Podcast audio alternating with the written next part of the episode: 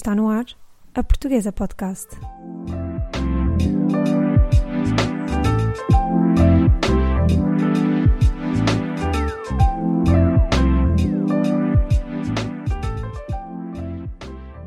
Muitas vezes nos perguntamos como podemos fazer a nossa parte, como conseguimos fazer a diferença em assuntos que parecem maiores que nós, como podemos ajudar a capacitar e oferecer alternativas.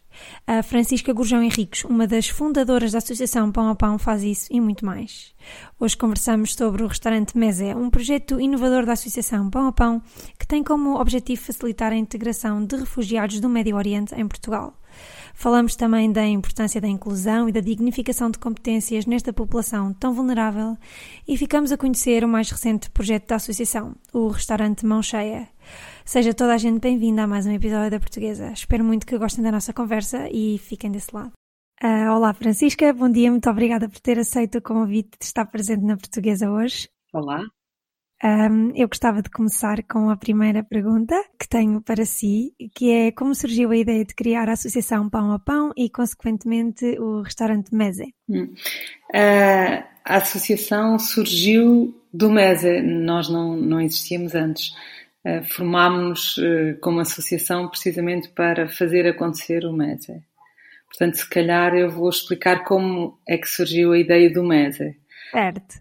Um, estávamos eh, no pico da, da chamada, e mal, erradamente chamada crise dos refugiados, uh, com notícias todos os dias sobre barcos uh, a naufragar no Mediterrâneo e pessoas a chegar aos milhares à Europa. E eu e, um, e uns amigos quisemos criar um projeto que, no fundo, desse alguma resposta a quem estava a chegar. E, decorrente disso, perguntámos a uma, a uma estudante de arquitetura síria que estava a viver em Lisboa, a Ala, do que é que ela tinha mais saudades da Síria. E ela respondeu do pão. E nós ficámos assim bastante espantados, como é que não, não haveria pão uh, sírio uh, ou pão árabe em Lisboa. Uh, na verdade, há algum tipo de pão, mas como há uma variedade enorme, a ala de facto não encontrava o seu pão. E, e, isso foi, no fundo, o, o de todo o projeto uh, MESA.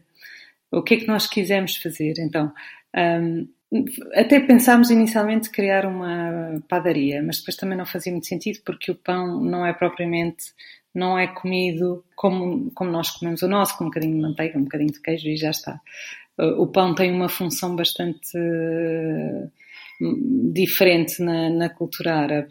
É um elemento que está sempre, sempre, sempre em cima da mesa, invariavelmente.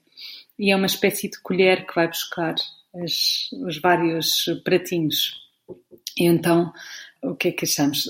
Se calhar fazia mais sentido fazer mesmo um restaurante onde todos esses elementos estivessem presentes. E, e o mês é, às tantas, isto tudo eu estou a falar como se tivesse passado muito tempo, mas eh, digamos que foram uh, horas de conversa só. e ao fim de algumas horas, um, nós achamos não, que aquilo que vamos fazer realmente é um restaurante, porque isso permitiria dar resposta a várias coisas distintas. Primeiro, pôr em cima da mesa o pão da ala, que era uma coisa muito importante para nós. Permitia também que quem estivesse a chegar conseguisse partilhar com a sua comunidade de acolhimento uma parte muito importante da sua identidade, que é a cozinha, que é das, eh, talvez, de, dos fatores identitários que nós transportamos mais facilmente para onde quer que vamos, não é? É esse, o saber eh, cozinhar vai connosco para, para todo o lado. É uma herança que nos, felizmente, que nos persegue. E, portanto, um restaurante seria uma forma de aproveitar essa herança e de pô-la uh, em partilha e usá-la como ponte para a comunidade de acolhimento. Neste caso, os lisboetas.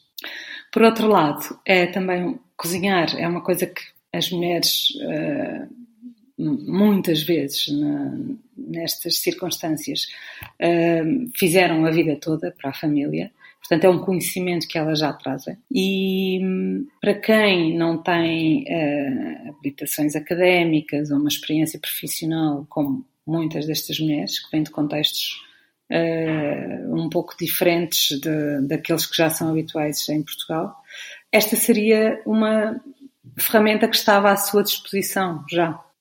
E, portanto, aquilo que nós quisemos fazer foi precisamente aproveitar esse, esse conhecimento, esse saber fazer e usá-lo uh, a favor da, das próprias pessoas, dizendo-lhes: não, vocês têm competências, vocês têm coisas para nos dar.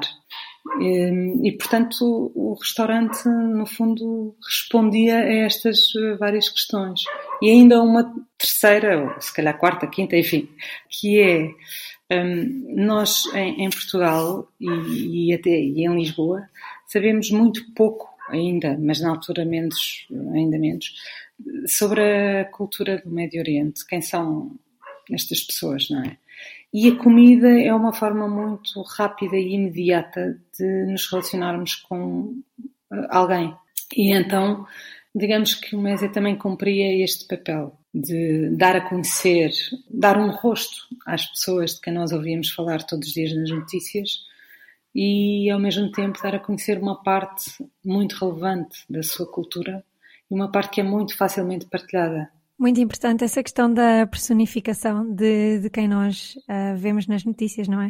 Uh, nem tudo aquilo que nos é dado a conhecer nos é dado de uma forma humana e, e das pessoas terem histórias, isso é muito importante. Claro, e aqui o, o, que acontece também é que nós temos aquela tendência para olhar para estas pessoas como o outro, não é? Os outros, e na verdade hum, são pessoas absolutamente iguais a nós, somos todos iguais. Eh, os humanos têm uma tendência para serem bastante semelhantes entre si e, e temos todos eh, as mesmas preocupações, não é? Certo.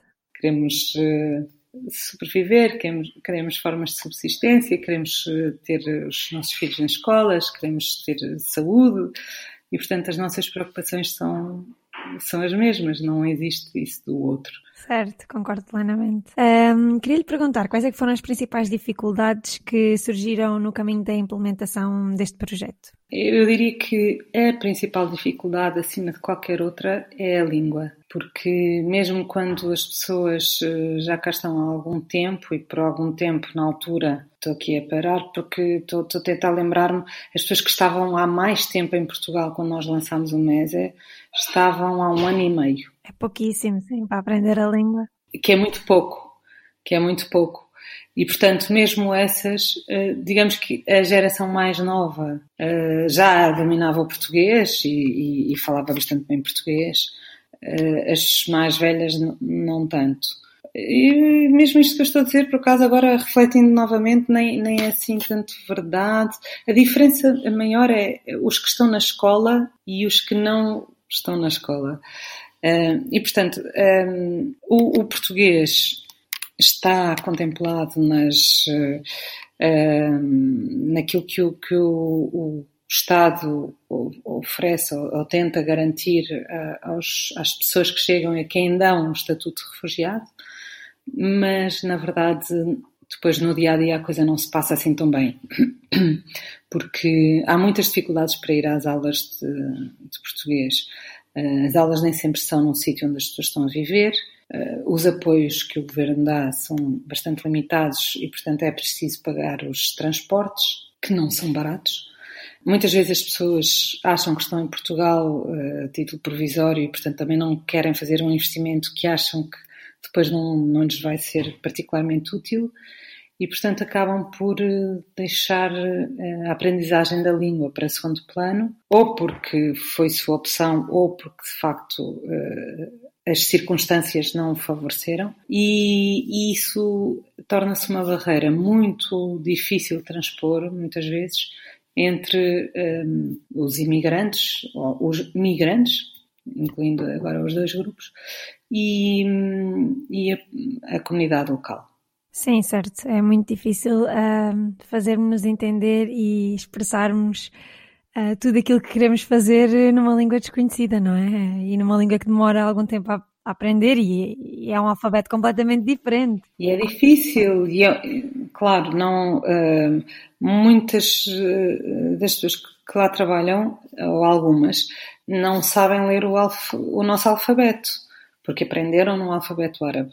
E, portanto, há muitos eh, obstáculos e muitos pauzinhos nesta engrenagem e, e torna-se realmente difícil a aprendizagem da língua. Nós uh, acabamos por fazer um protocolo com o SPEAK, que é uma organização que fomenta ou, ou tenta uh, apostar no, na aprendizagem informal da, da língua. E, e, eles foram, uh, alguns professores do SPEAK ainda foram ao MES durante algum tempo para dar aulas de português e isso ajudou bastante. Ainda assim, como no fundo a maior parte da equipa fala árabe, isto acaba por criar ali, sobretudo nas pessoas que estão na cozinha e não estão a servir às mesas, porque essas necessariamente têm que falar eh, português, mas as outras acabam por ficar ali num ambiente um pouco protegido, que também acaba por não propiciar assim tão bem esse conhecimento da língua. Poderia, digamos que ao fim deste tempo já a coisa já poderia fluir mais facilmente. Mas é, é bastante difícil. Eu tenho essa experiência, estou a ter essa experiência com o sueco e, e é bastante difícil. E é o mesmo alfabeto, nem, nem, estamos a falar aqui de realidades comparáveis, ok? Uhum. Mas é muito difícil, eu sinto, ir para a rua e começar a falar e depois acabo por me proteger imenso e falar imenso inglês. Claro, claro e acabo por não exercitar tanto, e é isso que, que e é o que eu lhe disse, nem sequer são, são realidades comparáveis, não é? Um, como é que é trabalhar com uma comunidade que sofreu um trauma tão grande como a guerra? As pessoas, apesar de virem de circunstâncias semelhantes, são cada uma tem, traz a sua história e cada uma é diferente e cada uma reage de maneira diferente uh, àquilo que têm pela frente. Digamos que do nosso lado há sempre uh, aquele momento em que nós pensamos: será que esta reação é porque as pessoas vêm daquele contexto? Será porque vêm de uma circunstância uh, traumática? Será que, que é uma questão de uh, contexto cultural? diferenças, são diferenças culturais que explicam isto? Ou é a própria pessoa que é assim e que reage assim porque simplesmente está a ser ela própria? Portanto, há sempre uma quantidade de, de fatores que entram uh, nesta equação e que nem, nem sempre são muito um, destrinçáveis e, e, nem sempre se torna claro o que é que se deve a umas coisas e o que é que se deve a outras. E, e eu também não, não estou certa de que esse exercício deva ser feito, não é? Na verdade, acho que se calhar há momentos em que nós podemos sentir a empatia e, temos que sentir empatia pelo outro e pela sua história. Uh, depois há outras coisas em que nós temos que ser mais assertivos porque cá as coisas funcionam de uma certa maneira e nós também não podemos recriar um ambiente completamente artificial, como se não estivéssemos em Portugal, como se não estivéssemos em Lisboa. E portanto temos que sempre fazer um, um equilíbrio entre aquilo que são uh, os nossos valores ou os nossos objetivos e que têm que ser mantidos uh, no, em certos parâmetros e aquilo que são uh, as circunstâncias das pessoas para quem nós desenvolvemos o projeto. Digamos que há muita intuição que tem que ser utilizada mas também não pode haver eh, propriamente um paternalismo, pensar que as pessoas não são capazes de se adaptar, porque são. E, e uma das coisas que nós aprendemos com este projeto é precisamente que há ali uma resiliência muito forte e, e que apesar de uma carga enorme que, que as pessoas trazem às suas costas, chegam de manhã a sorrir, bem dispostas, dizem piadas e a vida tem necessariamente de continuar, não, não há outra forma, não é? É uma questão de sobrevivência. E, portanto, há, há, há, que, há que, obviamente, atentar para esse, esse passado e essa circunstância inimaginável para nós, é, para mim, pelo menos, é absolutamente inimaginável. Mas, ao mesmo tempo, não as reduzir a essa circunstância, porque as pessoas são bem mais do que isso. Certo. Sim, sim, concordo plenamente também com, com o que acabou de explicar. Acho que às vezes uh, nós, como espectadores, felizmente, não temos essa noção da dimensão das pessoas e vemos um bocadinho o grupo como um todo e não como histórias individuais, e, e é, é muito importante a falar de que as pessoas são pessoas afinal, afinal, não é? Agora, eu queria fazer-lhe uma pergunta que também tem a ver um bocadinho com a minha experiência. Eu, antes de morar aqui na Suécia, morei nos Emirados Árabes Unidos. Portanto, tive muito, muito contacto com a cultura do Médio Oriente, sírios, emiratis, omanis, um bocadinho de todas as populações que viviam um, no Médio Oriente. E eu posso afirmar que a comida e a relação que temos com ela, isto de comermos à mesa, de comermos em família, da mesa ser um sítio onde se tomam decisões, etc., etc., é sem dúvida um ponto em comum que existe entre a cultura portuguesa e as várias culturas do Médio Oriente. Um, a Francisca já falou um bocadinho disto há bocado, mas eu gostava de ouvir um bocadinho mais sobre o que nos tem a dizer sobre este tema.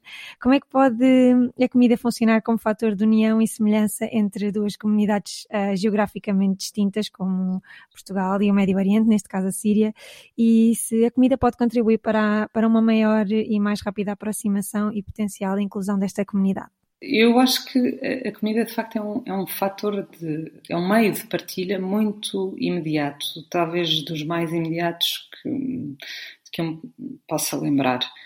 A música talvez seja igualmente imediato, mas oh, entre comida e música acho que há aqui um paralelismo engraçado. Nós portugueses sabemos muito bem o que é isso de, de, de estar à mesa e de, de resolver as coisas à mesa. A, mesa, de facto, tem um papel muito importante nas nossas vidas. Nem, não acontece em todos os países, mas em Portugal isso acontece. Quando se quer resolver um, um problema com alguém, vai-se almoçar. Quando se quer uh, iniciar um relacionamento com alguém, vai-se jantar. Quando se quer celebrar alguma coisa com os amigos ou com a família, uh, há também um almoço ou um jantar. Tudo passa uh, pela mesa para os árabes a coisa é, é talvez ainda mais uh, forte, porque em vez de passarem duas horas à mesa, passam quatro. Há uma presença uh, brutal de, do momento da refeição no, na vida de, das pessoas. E, portanto, digamos que há aqui uma, este, este ponto de contacto uh, entre nós, o que, o que favoreceu o projeto na medida em que torna-o autoexplicativo quase, não é? Nós não precisamos de explicar grande coisa sobre o MES, é porque as pessoas entram, uh, sentam-se num restaurante, pedem uh, os seus pratos e de repente já entenderam tudo, porque eh, era precisamente esse momento que nós queríamos uh, proporcionar e, portanto, a coisa, o projeto realiza-se por si, de forma orgânica.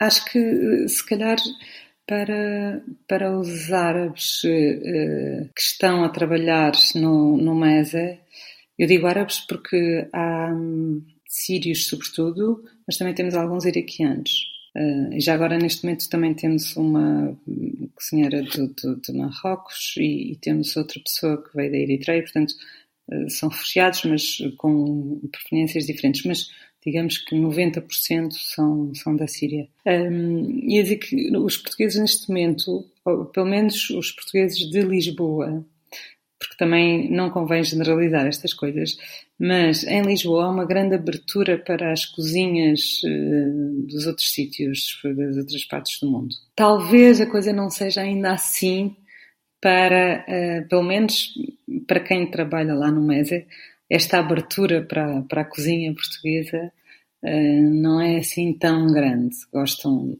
alguns de bacalhau, tipo bacalhau com natas, pastéis de nata é um sucesso sempre, mas digamos que não, a cozinha portuguesa não está presente na vida deles como a cozinha síria, sobretudo, passou a estar para muitos dos clientes do Mesa.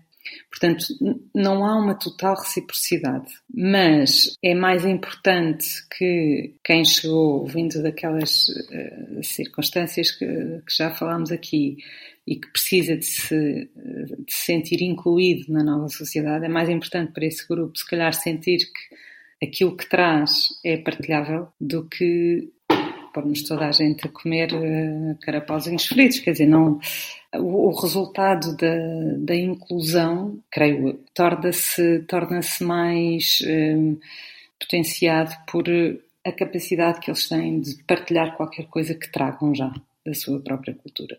Que também é muito culturalmente árabe, não é? é eu lembro-me sempre de quando, quando eu ia visitar casas de pessoas locais e, e me ofereciam sobremesas ou bolinhos ou, ou qualquer coisa de um mesa uh, que ficava muito, era muito, muito má educação rejeitar e eles ficam, levam mesmo a peito uma pessoa a rejeitar. Eu e, e a minha família, que há uns tempos fomos convidados para ir almoçar à casa de um casal sírio e assim que entramos o marido diz-nos assim: Vocês desculpem, eu vou pedir desde já as minhas desculpas, mas vocês vão ter que comer muito, porque nós cozinhamos muito, oferecemos muito e as pessoas têm que comer. Portanto, vocês vão ter que comer imenso e eu peço já, desde já as minhas desculpas.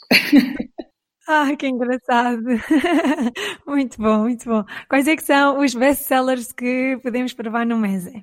Ai, há imensa coisa, o restaurante tem imensa coisa deliciosa, mas temos, eh, assim, das críticas que aparecem nos, eh, nos e nos, nos e isso tudo, uh, digamos que o baba ganoush é assim, um, sucesso absoluto, tipo o melhor baba ganoush que já comi, o melhor hummus que já comi, os kibe também fazem um grande sucesso, uns bolinhos de carne, sei lá, moussaka, as espetadas de frango com arroz fumado, esse arroz também é é muito, é sempre muito pedido. Há muita coisa e é de facto é tudo delicioso porque o Mesa quis pegar, no fundo, não quisemos, transform, não quisemos transformar a cozinha uh, das pessoas, quisemos precisamente pegar nisso e profissionalizar só um bocadinho, adaptar um bocadinho para um, um restaurante e, e, portanto, a cozinha continua a ser, a comida continua a ser muito caseira. O que fizemos foi, por exemplo, pensar em combinações diferentes dos tais mesa que vão, vão para a mesa. E, e se calhar uh, eles não, nem sempre põem umas coisas com as outras, mas uh, nós como queremos dar um dar a provar uma variedade grande de pratos, um, ehm, se calhar juntamos coisas que nem sempre vêm juntas. Ou apresentamos as coisas uh, uma forma um bocadinho mais requintada, mas se bem que muitas vezes na, na Síria eh, a comida também vem para a mesa de uma forma muito arranjada e, e cuidada. Portanto, não é que estejamos a fazer eh, nada de, de muito novo. Também cortámos um bocadinho, às vezes, no alho, porque a utilização na Síria é mais tem, o alho tem uma presença mais forte e um bocadinho na acidez de um ou outro prato, mas nada de muito relevante. É, digamos que descemos um grau. De resto, a comida é muito tem um sabor muito caseiro e tem essa esse lado que, que é precisamente o que nós queremos eh, levar para o restaurante de pratos que as pessoas sempre fizeram para a família e que agora estão a fazer para os nossos clientes. Que bom, que bom. Da próxima vez que estiver em Lisboa, gostava muito de, de experimentar. Tenho que, tenho que passar lá. Tem que ir, tem que ir, claro. Queria lhe perguntar uh, qual é a importância da educação e da dignificação de competências uh, na integração de refugiados, porque eu suponho que antes de pedir uh, alguém para começar a trabalhar na cozinha do MESE, houve um processo de formação e houve um, um processo de investimento nas competências dessas pessoas que foram contratadas pelo MESE. Pronto, queria que, queria que a Francisca falasse um bocadinho sobre esse processo também. O, o, o, projeto está destinado a mulheres e jovens. As mulheres, por causa daquela uh, circunstância que eu já referi, de muitas vezes não terem cursos superiores e não terem propriamente uma carreira profissional, todas as mulheres que trabalham no MESE, para todas elas este foi o, o, primeiro emprego. E os jovens também, porque por causa da guerra não terminaram os estudos, também não tiveram tempo de desenvolver uma carreira. Portanto, são dois grupos que muitas vezes são difíceis de. têm mais dificuldade em encontrar emprego, logo mais dificuldade de inclusão. Isto para dizer que, de facto, foi necessário pensar na capacitação. E por isso fizemos, ainda antes do mês a começar, fizemos um protocolo com o Turismo de Portugal e eh, eles tiveram um mês de formação na Escola de Hotelaria de Lisboa, de Turismo e Hotelaria. E essa formação foi fundamental para dar eh, as explicações todas sobre o que é cozinhar num restaurante, que apesar de tudo é bastante diferente de, de cozinhar num, em casa para a família, não é? Obedece a regras bastante, bastante diferentes. e portanto, essa, essa formação foi fundamental. Depois tivemos também, até ao ano passado, uma pessoa que regularmente, aliás, tivemos dois consultores de cozinha, dois chefes de cozinha, que iam uh, ensinar a fazer os preparativos, como é que deve eh, correr o serviço, quais são as várias etapas, o que é que se deve fazer primeiro, ter preparado, fazer os cortes e depois então passar para a etapa seguinte. E, e, para além disso tivemos uma pessoa também só focada nas questões de higiene e segurança no trabalho. Portanto, houve uma formação feita fora, na Escola de Hotelaria e Turismo de Lisboa, e houve outra formação, ou várias, que foram sendo feitas dentro do próprio restaurante.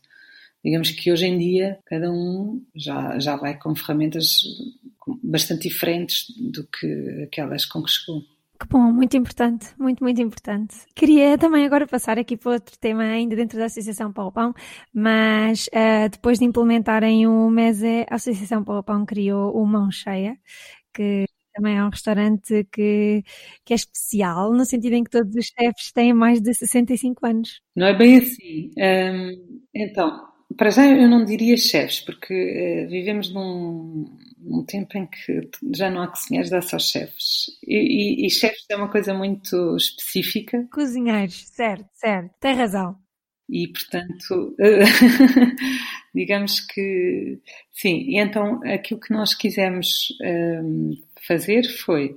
Se calhar eu, eu, contava a história deste projeto para se perceber melhor porque é que ele apareceu. Claro, com certeza. Eu vivo numa pequena aldeia em Sintra, na Serra, e uh, em outubro, quando fui votar nas eleições, uh, havia um cartaz a dizer uh, almoços ao domingo, quem quiser, candidato para vir cozinhar para a aldeia. os almoços têm que custar entre 6 e 8 euros, mas vamos encontrar todas as semanas, etc. Eu achei aquilo uma ideia fabulosa e inscrevi-me para fazer um desses almoços, para cozinhar um desses almoços para a minha aldeia. Que giro. Que é uma aldeia de 400 pessoas. Mas quis fazer uma coisa bem feita, já que vou cozinhar para as pessoas, então vamos lá dar um, um fazer um almoço como deve ser. E chamei uma tia minha, que tem agora 78 anos, para me ajudar, porque ela é uma cozinheira excepcional. E durante toda a preparação do almoço e todo o serviço, a minha tia estava com uma alegria e com um foco nas, nas tarefas que tinha para fazer que, que me, me espantou, apesar de eu já ter visto dezenas e dezenas de vezes a cozinhar, mas para a família, lá está. Uh, espantou-me aquele nível de foco e de concentração e, de, e também de prazer uh, para um almoço que, que, exigia, era de uma escala bastante maior, não é? E acabou o almoço e a minha tia disse: Olha, então vamos abrir um restaurante. E eu disse: Ah, tia, sabe lá o que é abrir um restaurante? Isso é só um pesadelo, é um pesadelo são só dores de cabeça. E depois pensei assim, que disparate de resposta. Na verdade, se calhar até poderíamos abrir um restaurante em que retirávamos a dor de cabeça das pessoas que vêm cozinhar e deixávamos-lhe só a parte agradável de estar a cozinhar e servir, e ver a felicidade das pessoas à mesa. E então surgiu assim uma mão cheia e a ideia, e, e, e abrimos em em fevereiro e uh, tínhamos todos os dias um cozinheiro diferente pessoas, com mais de 65 anos, sim. Uh, as pessoas diziam-nos o que queriam cozinhar. Nós fizemos, antes disso, fizemos audições para provar os pratos, não é? Porque não basta dizer que se sabe cozinhar, é preciso dar provas. Então, abrimos as audições e recebemos uh, dezenas de, de, de, participantes. E provamos dezenas de pratos, foram, foi um trabalho muito árduo, muito difícil. Foi fantástico. Foi fantástico, por acaso foi fantástico.